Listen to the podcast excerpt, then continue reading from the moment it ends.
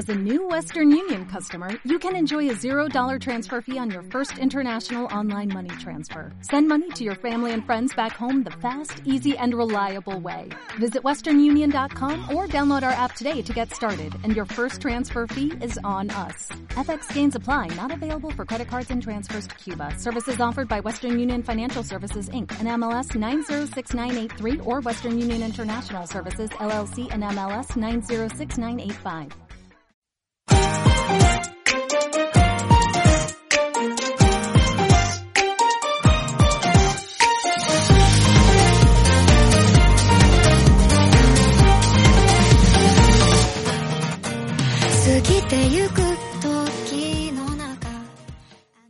Yo no conseguía nada, eso te lo, te lo, te lo remarco ahí, nada. porque nada, nada tenía sentido de lo, que me- de, lo, de lo poco que me ofrecían en Japón, como que eran, no sé, era un décimo de, de, lo que me ofrecían eh, económicamente afuera, y era un- era diez veces más trabajo, una, una cosa muy loca.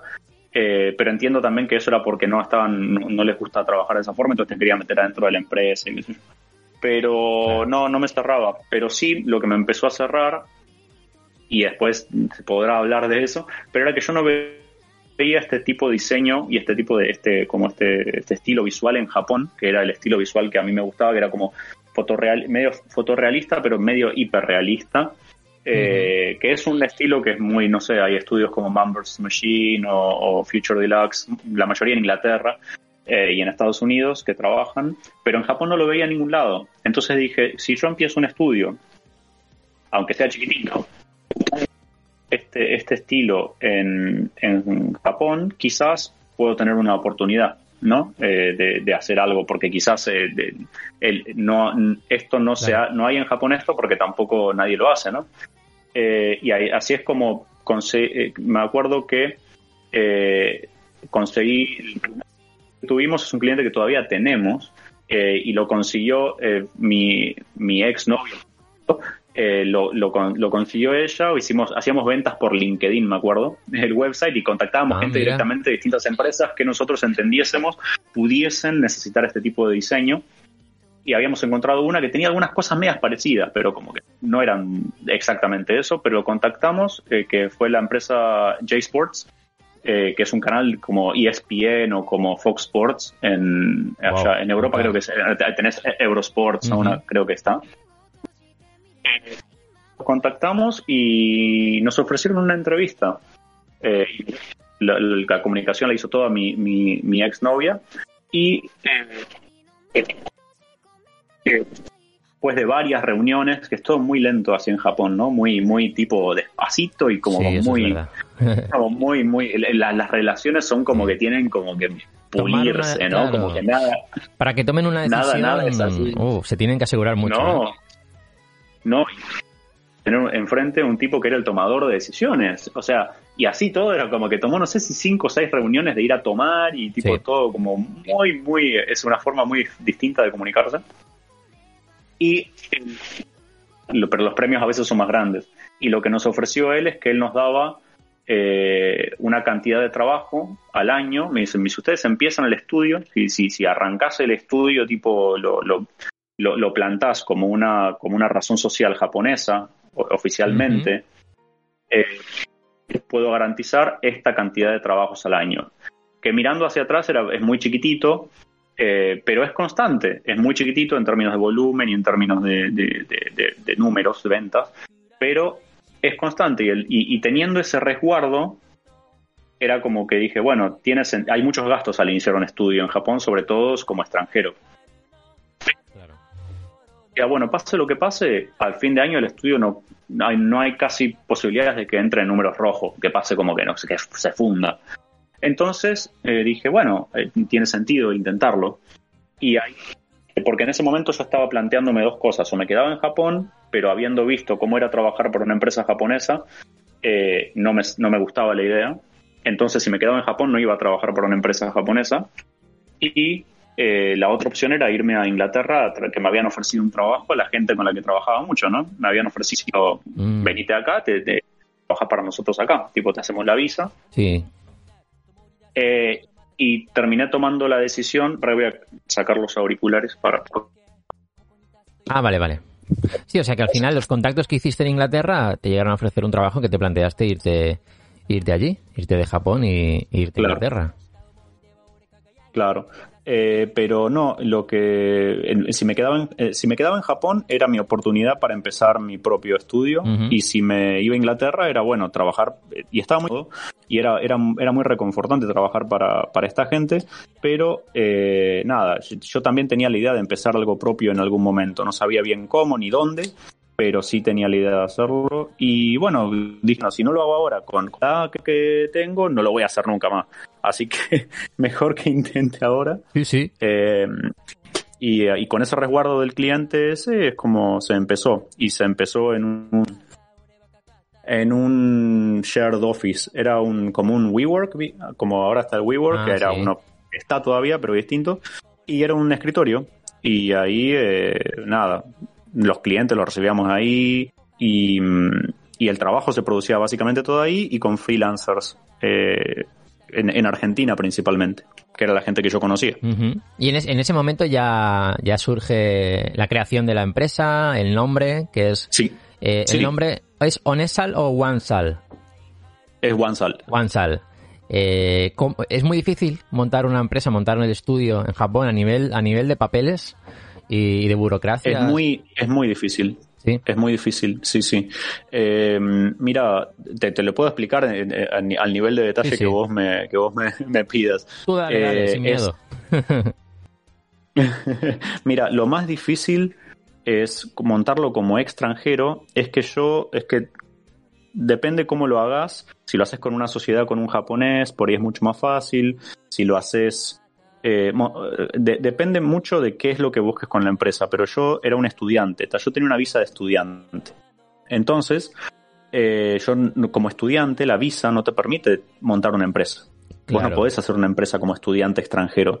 Eh, de hecho, no podés hacer una empresa como un, como un trabajador extranjero. Vos no podés ser tipo trabajador extranjero con una visa común de trabajo de trabajador extranjero y montar una empresa. Pues el, el montar una empresa eh, y ser el, el administrador de la empresa, el manager, es una visa distinta. Entonces, lo que tenés, lo que tuve que hacer es aplicar apenas el día que terminé, que terminó mi, mi universidad, esto ya estaba preparado desde antes de, de, de, de graduarme.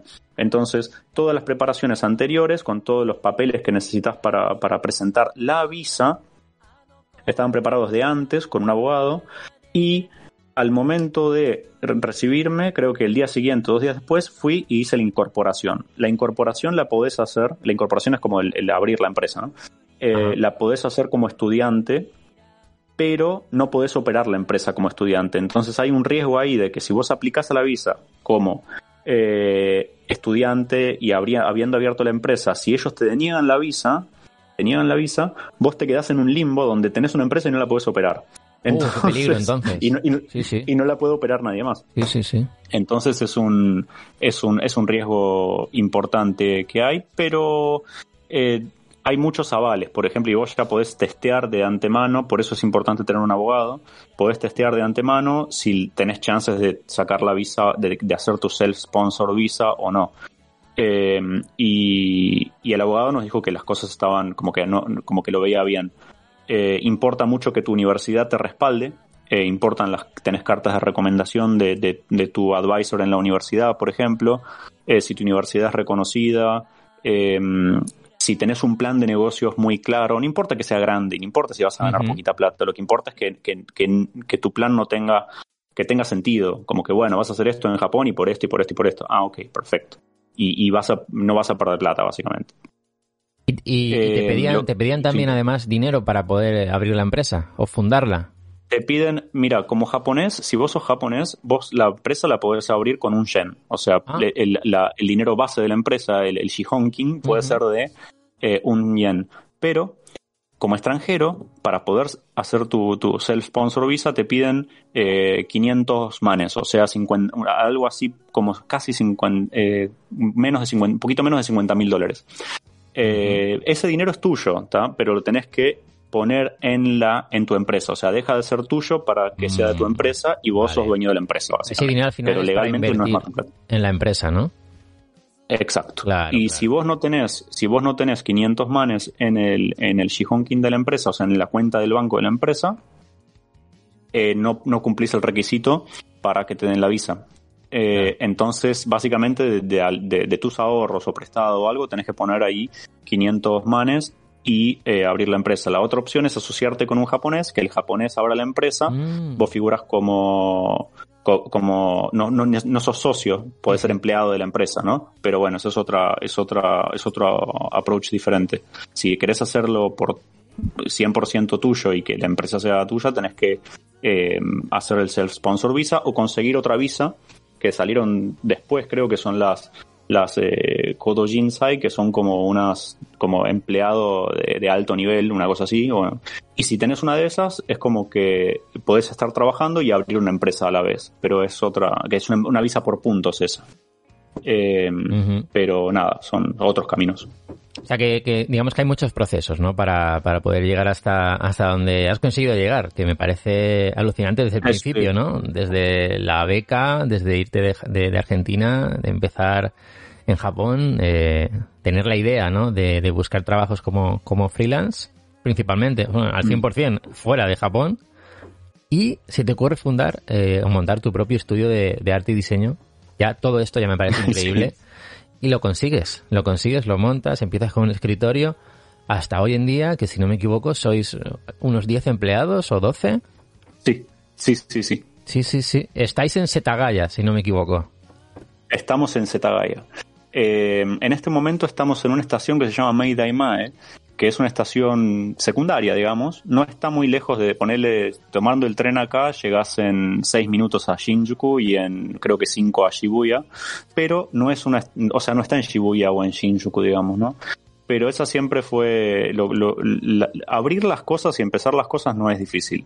Eso es, realmente es fácil, es tirarse a la pileta y no tener miedo pero continuarlo y que y que no se y que cuando cuando las cosas no vayan bien eh, te deje- lo, lo dejes todo y se, se caiga. Eso es, supongo que es lo que a mí me parece como lo veo como mucho más difícil. Y te comento lo de la locación porque siempre fui cuidadoso con el tema de la del, del dinero no de, de- de- del flujo de dinero como como gira la rueda no y, y nunca quise como estar en lugares ultra caros, como no sé, como estar en Shibuya o estar en, no sé, en Minato Quest tuvimos, pero era una oficinita chiquitita. Eh, entonces trato de buscar lugares que tengan una buena relación costo-performance para que para no terminar en malas situaciones y tener que cerrar, ¿viste? Entonces Sí, sí, sí. estamos en Meidaimae y ahora sí nos vamos a mudar eh, a, a- Shimokitazawa, se llama la estación, que es una zona muy linda, que está también en Setagaya, pero está, está más cerca todavía de Shibuya. Y es, es re, de- de- la, la gente que no la conoce, Shimokitazawa, y le interesa Tokio, eh, les recomiendo que la, que la busquen. Es como, no es, no, no es el camino clásico que vas tipo a Asakusa y te vas tipo Sí. a, no sé, o Motesando, pero te- es, es increíble y vale completamente la pena conocerla. Hay muchos shops así como de, de ropa usada, de, de- así como ropa de segunda mano. Como muy vintage Eh, todo, ¿no? Esa zona. Es muy vintage, Sí, es sí, muy vintage y de- tiene, y tiene unos lugares para comer que son increíbles, tiene varios mm, eh, restaurantes con estrella Michelin, pero no son tipo, no son como así posh, como súper, como de, de, eh, pijos, como dirían ustedes. sí, Pero, sí, sí. eh, son, son más, eh, son, son como más relajados. Entonces Ajá. es un, es un muy lindo lugar como para relajar un día de viaje, de viaje en Tokio y además pasarla súper. Es súper fotogénico también. Así que nada, como buscando esos recovecos también, eh, como, incluso como empresa. Claro, porque eh, al final vamos a recordar que a ti te gustaba, te gusta Japón, siempre te ha llamado la atención, estás trabajando en Japón, tu propia empresa, estudio de diseño, y, y me imagino que además eh, estás redescubriendo Japón poco a poco, porque Japón, como decimos siempre, es prácticamente infinito. Y, y te quedará mucho por infinito. visitar. No sé qué has podido visitar, Sí. qué zonas te han gustado más de a nivel turismo. Ay, quiero visitar más, quiero visitar más, pero ahora está como medio, está medio duro por el tema de la, Sí. de- de- del COVID, ¿no? Pero sí, visité, hay, hay lugares hermosos en Japón y, y ellos siempre dicen que a nosotros, nos a todos nosotros, tipo españoles y argentinos, nos, nos resulta muy como extraño que te digan, no, pero Japón tiene cuatro estaciones. Y vos decís, sí, nosotros también tenemos cuatro estaciones. No, no, las cuatro estaciones no, no es nada especial, muchachos, tipo, todos tenemos cuatro estaciones. pero cuando empezás a ver, cuando empezás a ver un poco más, y creo que ni ellos son conscientes de eso, pero lo que se refieren a eso es que ellos tienen una, una superficie, tampoco es, es, un país inmenso, ¿no? Es más grande de lo que uno espera, pero no es un país inmenso. Pero en este país, en este país que es relativamente pequeño, tienen cuatro, tienen cuatro estaciones con cuatro visuales completamente definidas. Entonces, cuando es primavera, no es la, un poquito de primavera, no, es primavera al palo, primavera full. Eh, cuando es tipo otoño, no, tan todos los colores de otoño. Tenés tipo una gama de, no sé, 80.000 colores de rojo, naranja, tipo... Eh, y es, son y cuando viene el verano es un horno, Tokio es como una especie de sartén, es como, como, como, no sé, el sur de España, ¿viste? Sí, sí, sí, eh, más o menos. El sur de España, pero húmedo, o sea, pero, pero húmedo, o sea, con una humedad que tipo así que te voltea. Eh, he estado en septiembre, pero es cierto que tienen... en Japón y, sí, no era verano del todo, pero aún así hacía un calor y una humedad. Buah. No, y vos, septiembre es un paraíso. No, septiembre es como... Eso te digo, ¿no? Incluso en septiembre me parecía horrible. No, no me quiero imaginar julio o, agosto. No, agosto es tipo, es la, es, la, es la muerte. O sea, a mí me gusta el calor, entonces como que lo soporto, pero mucha gente alrededor mío es como que es el momento que se quiere ir de Japón. Solamente sales a la calle para meterte en un centro comercial. sí, incluso los japoneses a todo esto, ¿eh? ni, los japoneses se lo bancan. Eh, pero es cierto que, sí. invierno, invierno es hermoso, hermoso y, está todo tan cerca. es como que viajas, no sé, 200 eh, kilómetros a, Fukushima. Fukushima es una, es una prefectura hermosa. Personalmente me pareció una de las más lindas de, Japón. O vas un poquito más y te vas a tipo donde está Sendai. Mm. Eh, eh, y, tenés nieve y nieve tipo a nivel nieva mucho. O sea, como que un metro de nieve, dos metros de nieve si te toca un día medio tipo pesado. Em, y, incluso cerca de Tokio, en verano, tipo, podés ir eh, a Izu, que no está muy lejos, y tenés unas playas mm, hermosas de, arena blanca, ¿no? Eh, bueno, te puedes tomar un vuelo tres horas a, a, Okinawa y también tenés unas playas muy, muy bonitas. Eh, pero, y está todo como está todo al alcance de la mano, ¿no?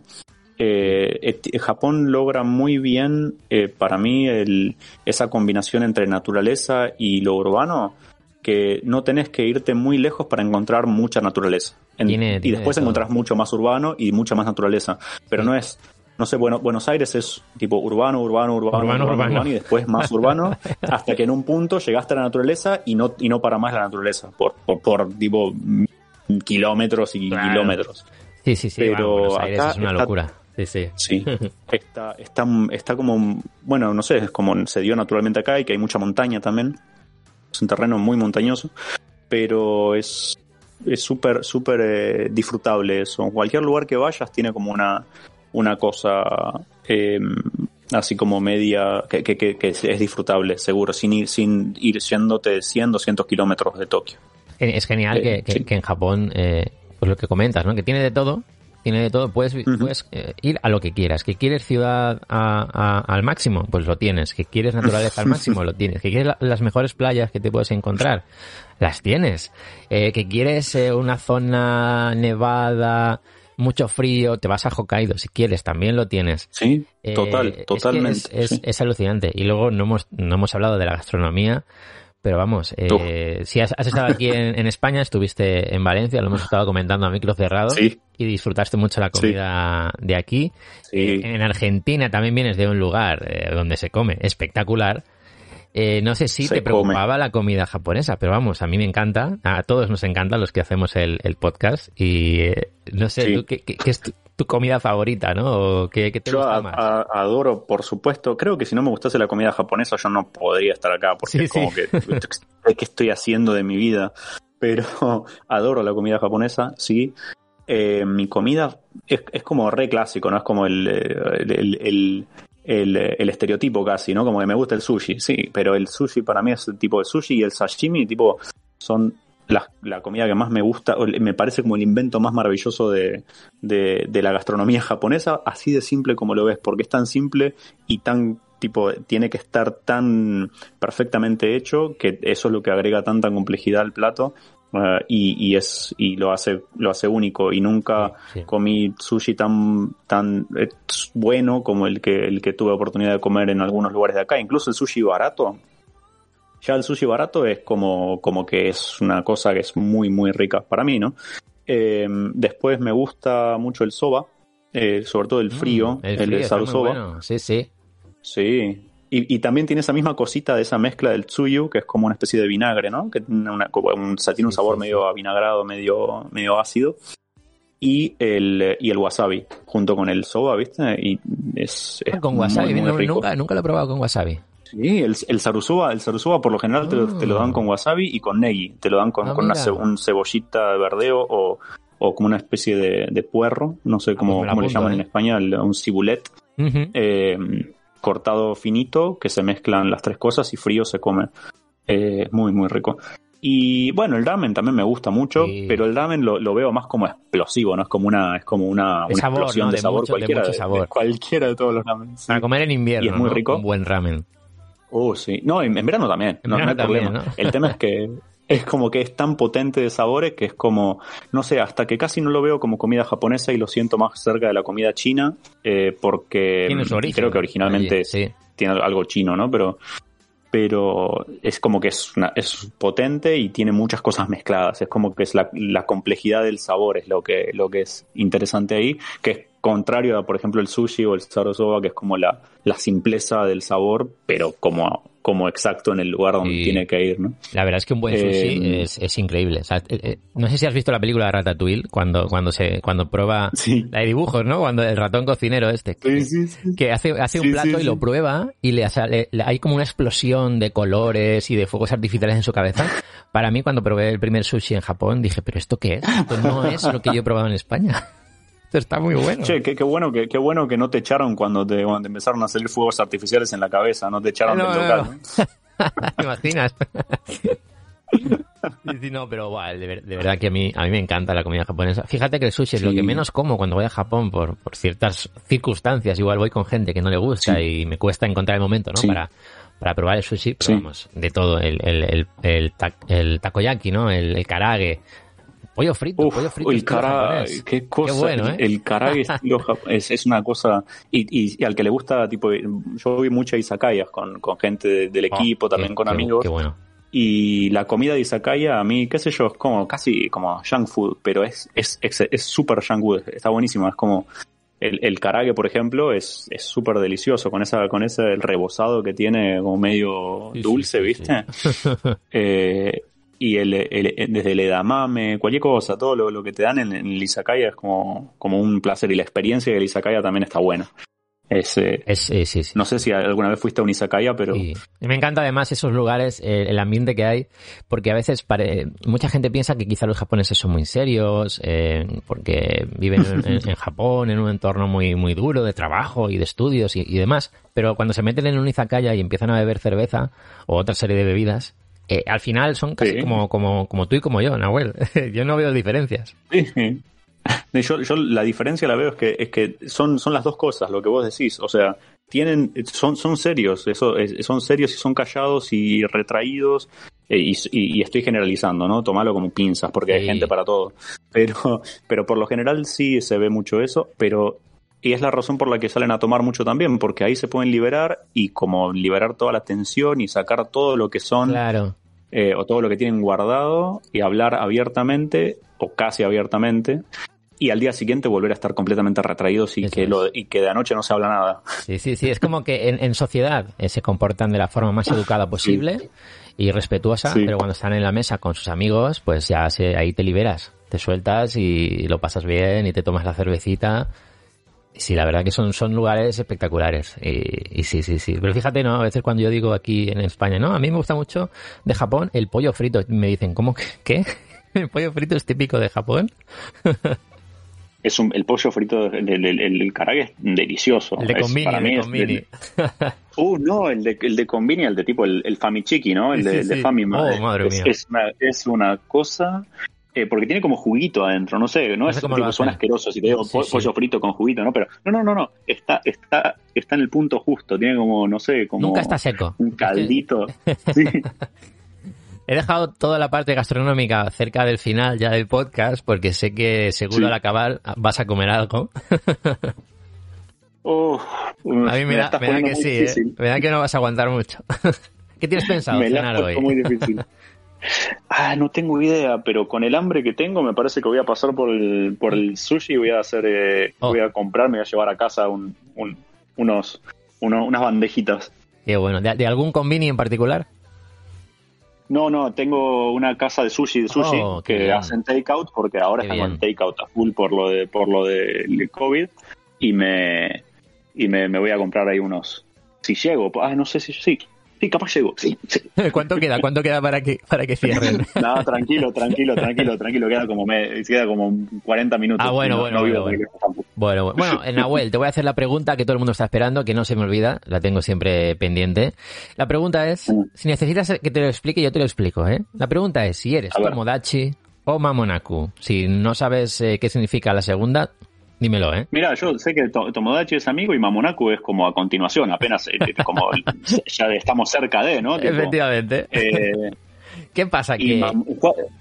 ¿Cuál será la relación? Sí. Eh, ¿Qué pasa? Que cuando desde España vamos a Japón y escuchamos Mamonaku, en, cuando estás en el tren o estás en la estación esperando el tren y te dice que va a llegar el, siguiente tren, dice Mamonaku, ¿no? Pues aquí en España la palabra mamón es como eh, que, eres un mamón o eres un, eres un cabroncete o qué pillo eres, tal, no sé qué. No, es como, como no es algo malo, pero es como que tienes un amigo que es un poquito más, más pillo, ¿no? Más de la broma, más de, de, picarte un poco, ¿no? Entonces, claro, Mamonaku, eh, empezamos con la broma ah, en la primera temporada para de alguna forma que los oyentes eh, se, se eligieran si eran tomodachis o mamonacos. Y al final es algo que, ha ido creciendo, ha ido creciendo, a, la gente que nos escucha les gusta mucho y unos dicen, pues yo soy tomodachi, pues yo soy mamonaco, incluso han hecho camisetas. Hay, un, hay un, hay un crack del grupo de Telegram que, en el que estamos que ha hecho camisetas de tomodachis y de mamonacos. Es algo increíble, ha hecho incluso un logo.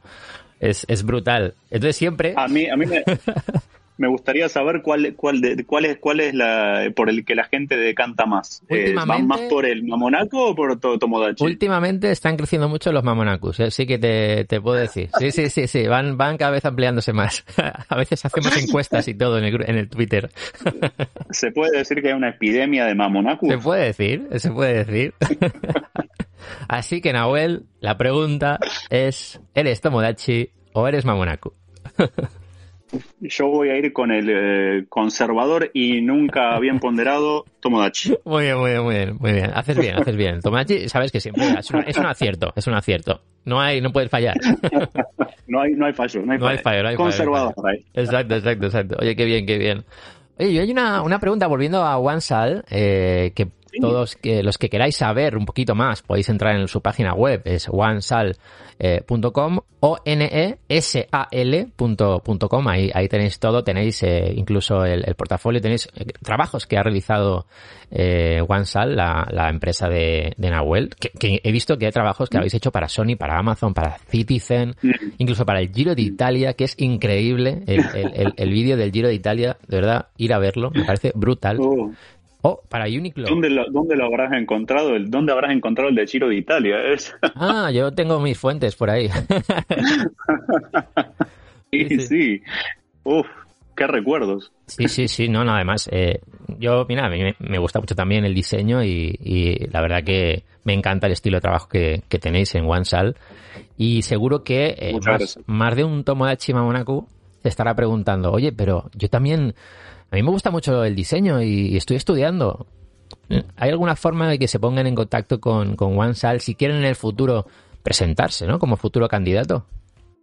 Sí, por supuesto. Tenemos, eh, tenemos en, en, el, en, el, website tenemos eh, un mail. Eh, pueden mandarnos directamente un mail ahí, explicar que, que quieren, que les interesaría, si les interesaría saber algo. A nosotros hacemos búsquedas también constantes de gente eh, y sí, definitivamente estamos buscando gente, tipo, si, si, si sos un diseñador de, de, muy buen nivel y tenés portfolio, mandanos un, y te interesa venir a Japón, mandanos un mail eh, con, con, contándonos bien de qué se trata y, que, y mostrándonos tu portfolio mostrándonos tu reel principalmente, y, desde ya que estamos dispuestos a hacer lo, que sea necesario para, para ponerlo, para ponerte aquí, ¿no? Eh, y si en el futuro estás pensando en trabajar en esta industria y querés tener, no sé, querés que alguna consulta particularmente conmigo, eh, envíanos un mail ahí y comentanos que, que, venís a través de, de Japonizados y eh, yo te, te, te, contesto lo que te pueda contestar de las preguntas que puedas tener. Oye, pues ya sabéis, muchas gracias Nahuel, la verdad que, que que seguro que hay más de uno, más de una que está pensando ahora, ostras, pues sí, sí, sí, yo quiero, yo quiero trabajar con Nahuel, yo quiero ir a Japón. Eh, ¿Y por qué no? Porque al final, al final creo que Nahuel eres, eres un ejemplo claro de que se puede conseguir eh, cualquier cosa. Y, es un sueño que, tenías, que lograste, fuiste a Japón, eh, hiciste la beca.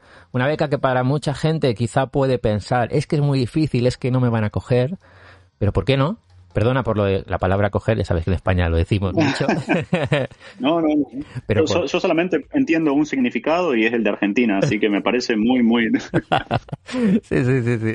Yo ya sé que siempre que, digo esto y hablo con algún argentino o argentina, se, se pone la mano en la cabeza. Pero bueno, eso seguro que lo entendéis, Tomodachis. Nada, que digo Que, que, sí, que todo se puede conseguir y, y ¿por qué no? O sea, solamente tenéis que que ver la historia de, de, Nahuel, todo lo que ha conseguido y, que es un, que es un lujazo eh, tenerlo aquí en Japonizados Podcast, en este, en este extra.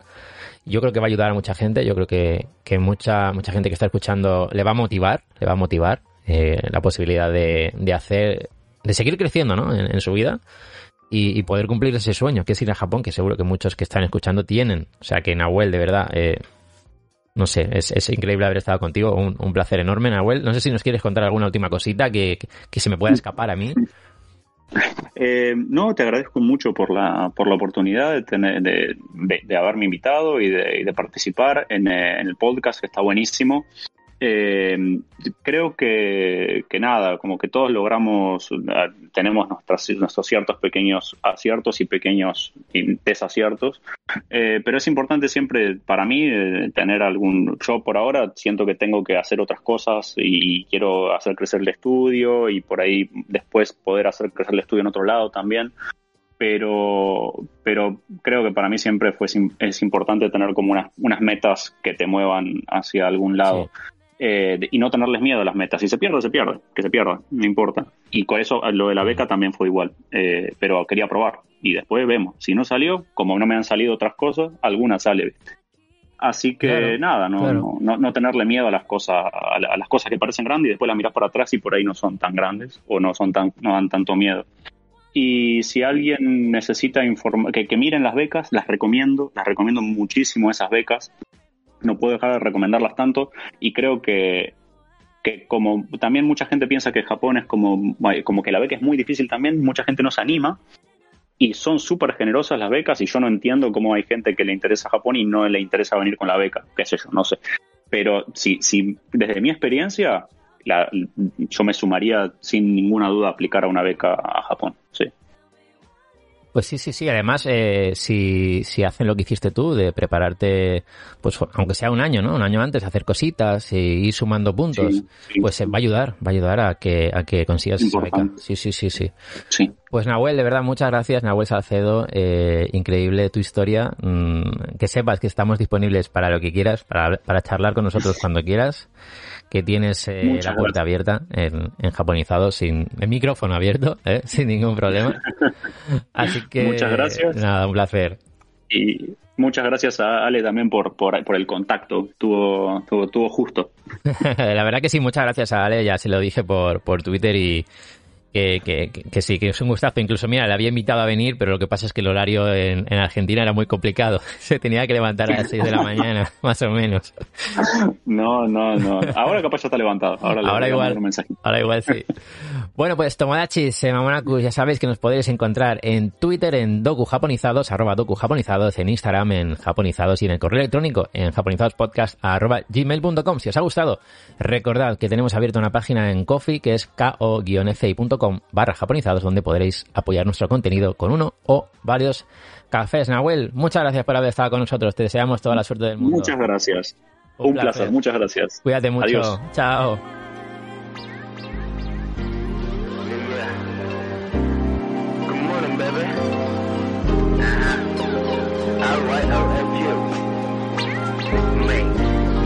Oh yeah.